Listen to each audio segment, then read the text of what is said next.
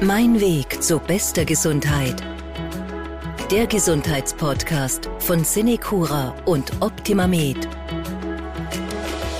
Das ist, äh, glaube ich, sehr wesentlich, diese Resilienz. Wir haben jetzt ungefähr, so mit dem Lockdown waren das gute zwei Monate, zweieinhalb Monate, ähm, wo man das System stabil halbwegs stabil halten konnte und als resilient vielleicht bezeichnen konnte. Ich glaube, es ist jetzt sehr wichtig, äh, an alle Beteiligten hier auch eine Analyse der Resilienz zu machen, weil es ja darum geht, äh, wie wir wissen, Covid-19 ist nach wie vor vorhanden und das Szenario hier zeigt es sehr deutlich, äh, dass wir mitten drinnen stecken. Das heißt, die zukünftige Resilienz wird sicherlich auch äh, ganz wesentlich sein und die Analyse und das Lernen jetzt aus diesem Prozess, welche Kapazitäten hat man.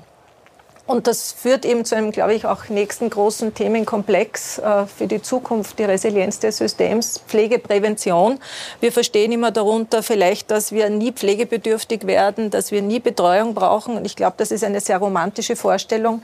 Äh, die wird nicht haltbar sein. Äh, man kann mit 90 sehr fit sein, autonom sein, aber nichtsdestotrotz schwinden irgendwann unsere Kräfte. Damit müssen wir uns abfinden.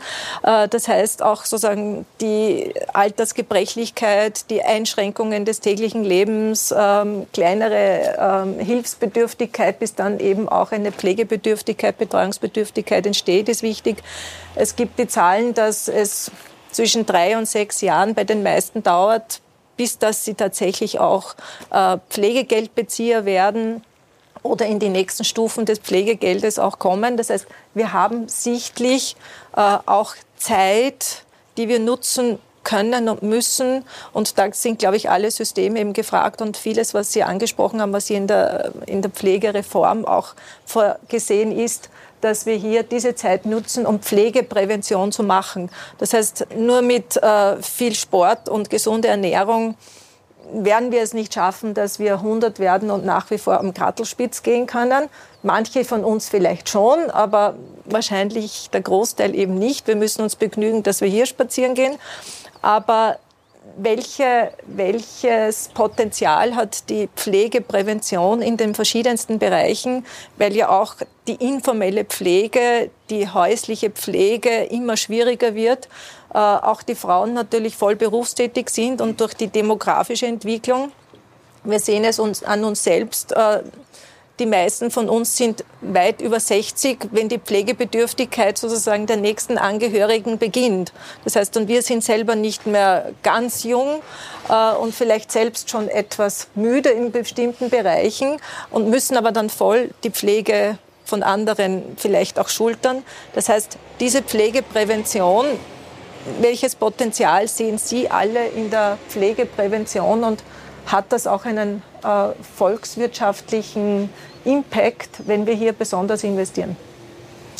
Ja, sicher. Badet, ja? sicher. Ähm, der Zusammenhang ist vom Grundsätzlichen her sehr einfach, obwohl, wenn man dann die Details anschaut, es nicht immer ganz äh, leicht ist zu quantifizieren. Was will ich damit sagen? Wenn man Menschen äh, jetzt nicht unter dem Gesichtspunkt ihrer medizinischen Probleme betrachtet, sondern unter dem Gesichtspunkt dessen, äh, welche Funktionen im Alltagsleben sie noch vollkommen selbstständig erfüllen können, mit kleiner Unterstützung äh, selbstständig erfüllen können oder gar nicht selbstständig erfüllen können, dann ist es im Normalfall oder in den meisten Fällen eben so, dass, wie Sie schon gesagt haben, die Betreuungsbedürftigkeit ist eigentlich noch gar keine Pflegebedürftigkeit. Die Betreuungsbedürftigkeit sich halt langsam aufbaut. Ja, es gibt natürlich immer den Fall, Schlaganfall eine Minute, äh, von einer Minute auf die andere. Aber bei vielen Menschen, die dieses Schicksal nicht haben, baut sich das halt langsam auf. Und wenn man dann das richtig erkennt und ein System schafft, wo ganz gezielt jene Betreuung geliefert wird, und das ist in der Regel dann noch zu Hause, das ist in der Regel noch zu Hause, die gebraucht wird. Äh, egal ob, jetzt noch einmal egal, ob das äh, durch Angehörige oder durch professionelle Dienste passiert. Aber lassen Sie mich zu dem Unterschied dann noch kommen. Äh, dann erreicht man zwei Dinge. Erstens, es ist deshalb billiger, weil die Menschen nicht überversorgt sind. Es ist aber vor allem auch deshalb billiger, Weil wenn man einen älteren Menschen möglichst lange selbstständig leben lässt, bleibt er oder sie auch länger selbstständig. Es ist nichts schlimmer, als jemanden zu entmündigen, und das meine ich jetzt nicht im juristischen Sinn, sondern im overprotective Sinn. Äh, und dann merkt man, also ich habe, ich sage Ihnen, ich liebe das Waldviertel und dort fahren die 85-Jährigen mit dem Fahrradl einkaufen, weil sie es brauchen, aber sie können es auch, ja. Und äh, das ist ein gutes Beispiel dafür. Wenn ich jetzt gesagt habe, es ist, wenn man genauer hinschaut, dieses einfach, diese einfache Diagnose, äh, dann so einfach auch wieder nicht, dann möchte ich auf zwei Aspekte aufmerksam machen. Das eine, ich halte es kaum aus, wenn äh, alle, einschließlich des Rechnungshofs, preisen, wie billig die Angehörigenpflege ist. Ja? Ähm, ja, billig aus der Sicht der öffentlichen Hand, die ein Geld nicht zahlen muss, weil es jemanden gibt, der das gratis macht. Und der jemand ist meistens eine Frau. Und der jemand ist, wie Sie richtig gesagt haben, heutzutage aufgrund der Altersstrukturen sehr oft eine Frau, die ähm, selber schon 60 plus ist. Äh, es ist daher, in ein, je älter die Menschen werden, desto seltener kommt es auch vor, dass man wegen der Pflege den Beruf aufgibt. Das gibt's auch noch, vor allem wenn es im jüngeren Alter passiert. Aber sehr oft ist es so, dass die Leute eh schon in Pension sind und dann noch als besondere Belohnung hinten nach pflegen dürfen. Und billig oder teuer aus volkswirtschaftlicher Sicht ist halt nicht nur eine Frage des öffentlichen Budgets, sondern ist schon noch eine Frage, wer trägt die Kosten. Nicht?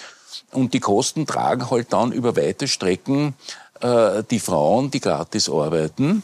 Äh, und dann zu sagen, das ist billiger, ist fast ein Zynismus. Ja? Äh, es ist fast ein Zynismus, oder eigentlich vielleicht gar nicht fast, es ist ein Zynismus, weil äh, man äh, die Kosten nicht nur daran messen kann, was die öffentliche Hand ausgibt. Das heißt jetzt nicht, dass ich gegen die äh, ehrenamtliche oder, äh, Pflege bin oder so, aber man muss das, glaube ich, sehr, sehr äh, deutlich sehen, was das auch für die soziale Absicherung dieser Personen betrifft und dergleichen mehr.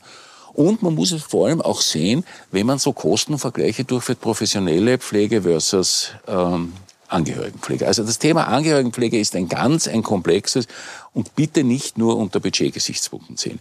Das andere ist der Vergleich stationär ambulant äh, wenn man es ganz genau betrachtet. Äh, wir haben, aber da meine ich jetzt nicht das WIFA, sondern auch meine frühere Tätigkeit äh, als Sozialpolitikprofessor an der WU, wir haben versucht, Kostenfunktionen zu schätzen im Vergleich zwischen stationären und ambulanten Diensten. Und das wirkliche Problem ist, dass es fast gar nicht anders möglich ist, dass sie im stationären Dienst mehr anbieten als im ambulanten Dienst. Und jetzt einfach nur zu sagen, Ergebnis ist Betreuung und so viel kostet es, ist einfach falsch, ja, weil eine Kostenfunktion davon abhängt, dass das Produkt äh, gleich definiert wird und das kommt mir so vor, ich schaue da runter zum Böglerhof, ne? der, hat, was weiß ich, äh, Spa-Bereich und alles, was ein Hotel nur bieten kann. Und ich sage, na, was kostet ein Tag dort und was kostet ein Tag irgendwo äh, auf einer, auf einer Alpenvereinshütte? Nicht? Und das ist aber, äh, schlafen und schlafen in einem Bett ist, ist nicht das Gleiche. Und insofern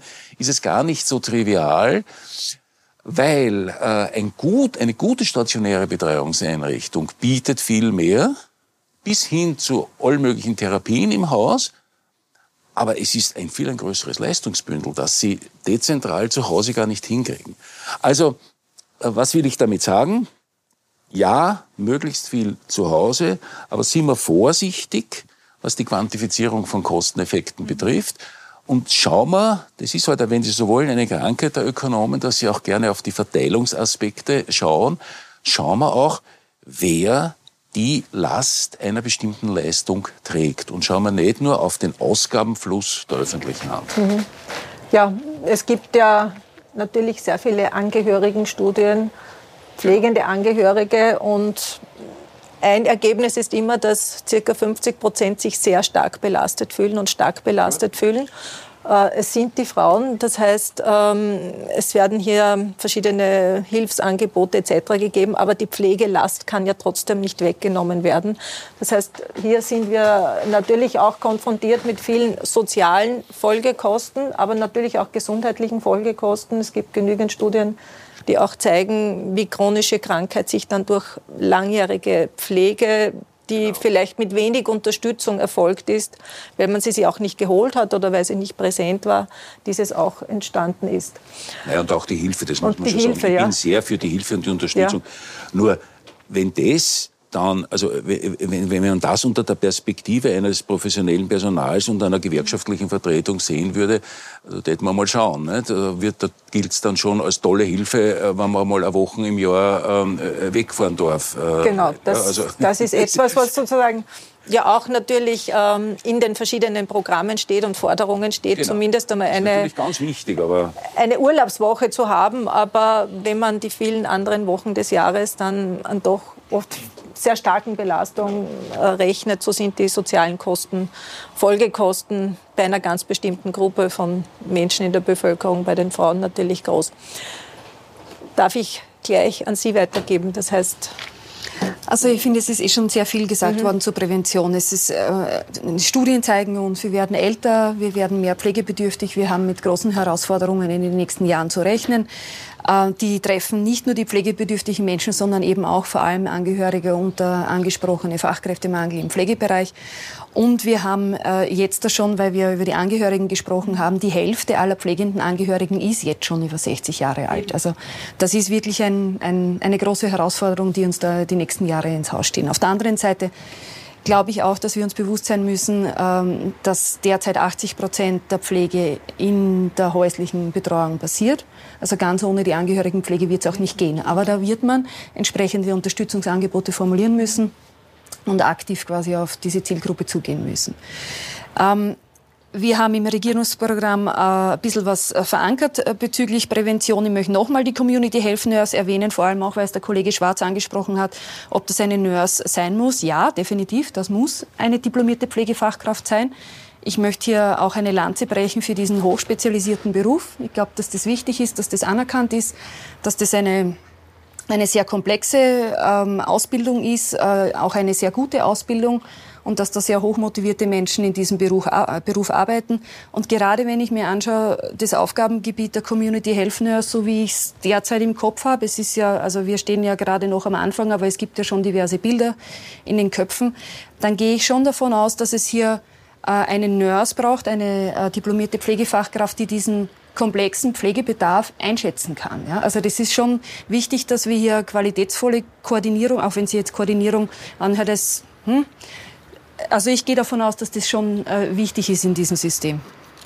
Ähm, einen Punkt vielleicht noch zur sogenannten Tertiärprävention. Sie haben es angesprochen, chronische Krankheiten. Ich glaube, es ist sehr wichtig, dass wir ähm, darauf schauen, dass zum Beispiel Diabeteserkrankungen eine regelmäßige Vorsorge äh, und äh, gesund, ähm, Gesundheitsbewusstsein quasi entwickeln, damit es dann eben nicht zur Pflegebedürftigkeit führt oder eben nicht frühzeitig führt. Und jetzt wissen Sie, Sie schon, worauf ich hinaus will, zur integrierten Versorgung. Ich glaube, dass das ganz zentral ist, dass wir den Gesundheits- und den Sozialbereich miteinander ver verknüpfen, Gesundheits- und Pflegebereich. Wir sind derzeit in der äh, glücklichen Lage, dass wir nicht nur das Sozialministerium sind, sondern auch das Gesundheitsministerium. Ich finde, man merkt es schon in der Zusammenarbeit jetzt während der Corona-Krise. Das ist gut, wenn diese Bereiche gemeinsam sind und das ist äh, ähm, etwas, was wir mehr stärken müssen und mehr forcieren müssen, dass die Bereiche miteinander arbeiten. Ja. Unter im Bewusstsein, dass es hier noch viele weitere andere Player gibt, Sozialversicherung etc., die äh, hier auch ein großes Stück Arbeit leisten quasi. Ähm, ja, ich glaube, Prävention ist wichtig und wird definitiv eine Rolle im Reformprozess spielen und werden wir uns genau anschauen. Ja. Als Sozialmedizinerin muss ich natürlich sagen, Gesundheit und Soziales gehört zusammen. Das ist klar. Das ist eins, nicht? das ist eins, ja. Das ist mein, sozusagen mein Facharztdekret lautet so, ja. Aber äh, wir haben auch natürlich gesehen in unseren Forschungen an unserer Abteilung, dass zum Beispiel Gebrechlichkeit, man kann hier wirklich auch etwas tun. Äh, und das führt mich dann auch äh, zu Ihnen, Herr Dr. Schwarz. Wir haben gesehen, ähm, durch Laien aufsuchende Besuche, äh, durch körperliches Training, äh, durch besonderes, äh, besondere Zuwendung, gesündere Ernährung und vor allem die soziale Unterstützung hat gezeigt, dass wir sozusagen in unserem in unserer randomisierten, kontrollierten Studie, damit es auch State of the Art ist, klarerweise, und einen Goldstandard darstellen kann, dass wir tatsächlich die, eine kognitive Verbesserung erfahren haben bei den gebrechlichen Personen und dass auch die Gebrechlichkeit äh, zurückgegangen ist und auch eine Aktivierung stattgefunden hat. Das heißt, äh, man kann etwas tun. Wir haben auch im Alter, auch wenn wir sozusagen in Richtung Gebrechlichkeit gehen oder schon gebrechlich sind, Potenzial. Äh, wie äh, reagieren Sie darauf und welche Angebote haben Sie, wenn es darum geht, sozusagen dieses Potenzial zu nutzen? Ich glaube, man muss auch damit beginnen, dass uns der eigene Erfolg ja irgendwo einholt. Nicht? Weil wir haben ja eben viele gute Dinge getan, so dass wir heute, und das sehen wir auch in unseren Einrichtungen, von Jahr zu Jahr sich das Durchschnittsalter der Bewohner um ein halbes Jahr erhöht. Unsere Bewohner werden immer älter, kommen aber auch immer später ins Pflegeheim, was ja grundsätzlich einmal ein, ein, ein Erfolg ist. Nicht? Aber trotzdem gibt es viel zu tun und gibt es viele Ansätze auf unterschiedlichsten Ebenen. Wenn ich vielleicht mit dem beginnen darf, was Sie zum Schluss erwähnt haben, was können wir noch in den stationären Einrichtungen tun? Da geht es ganz klar um professionelle Pflege.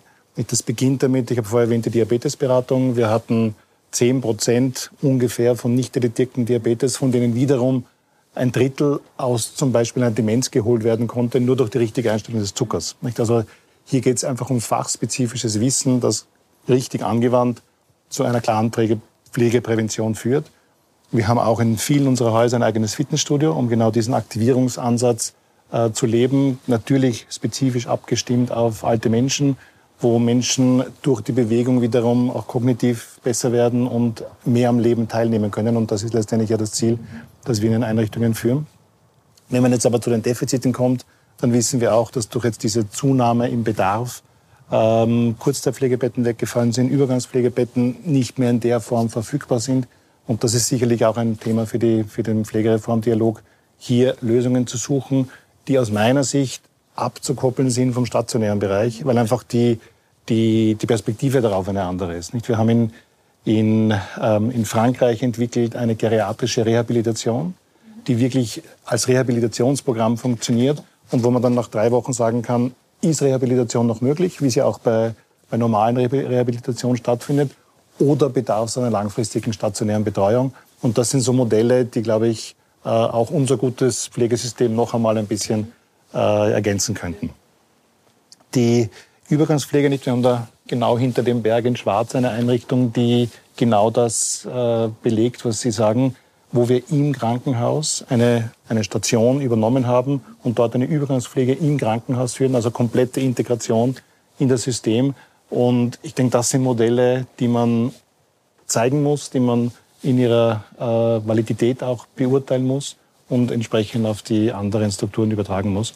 Und dann geht es natürlich noch weiter in Richtung mobile Pflege. Ich glaube, das ist auch ein, ein, Aspekt, der vielleicht vorher noch nicht äh, betrachtet wurde.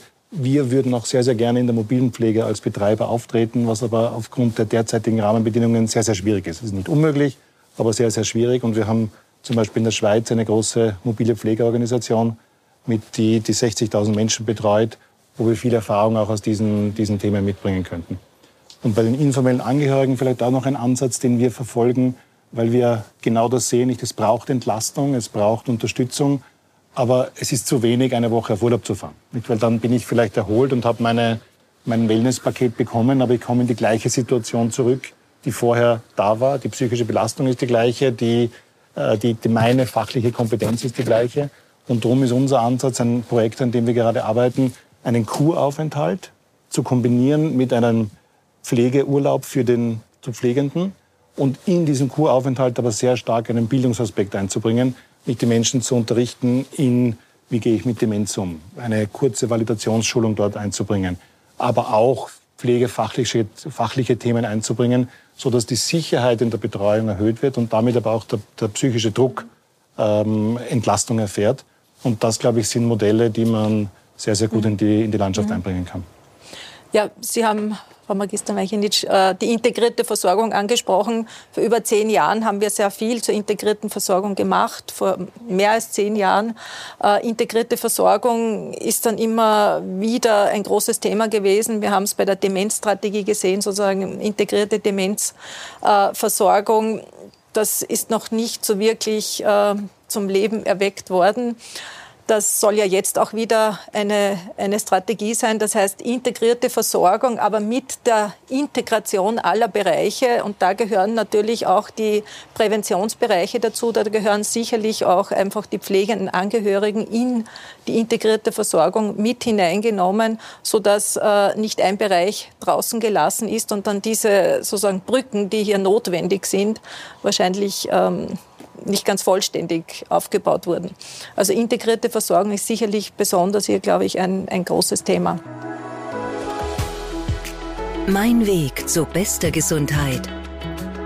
Der Gesundheitspodcast von Cinecura und Optimamed.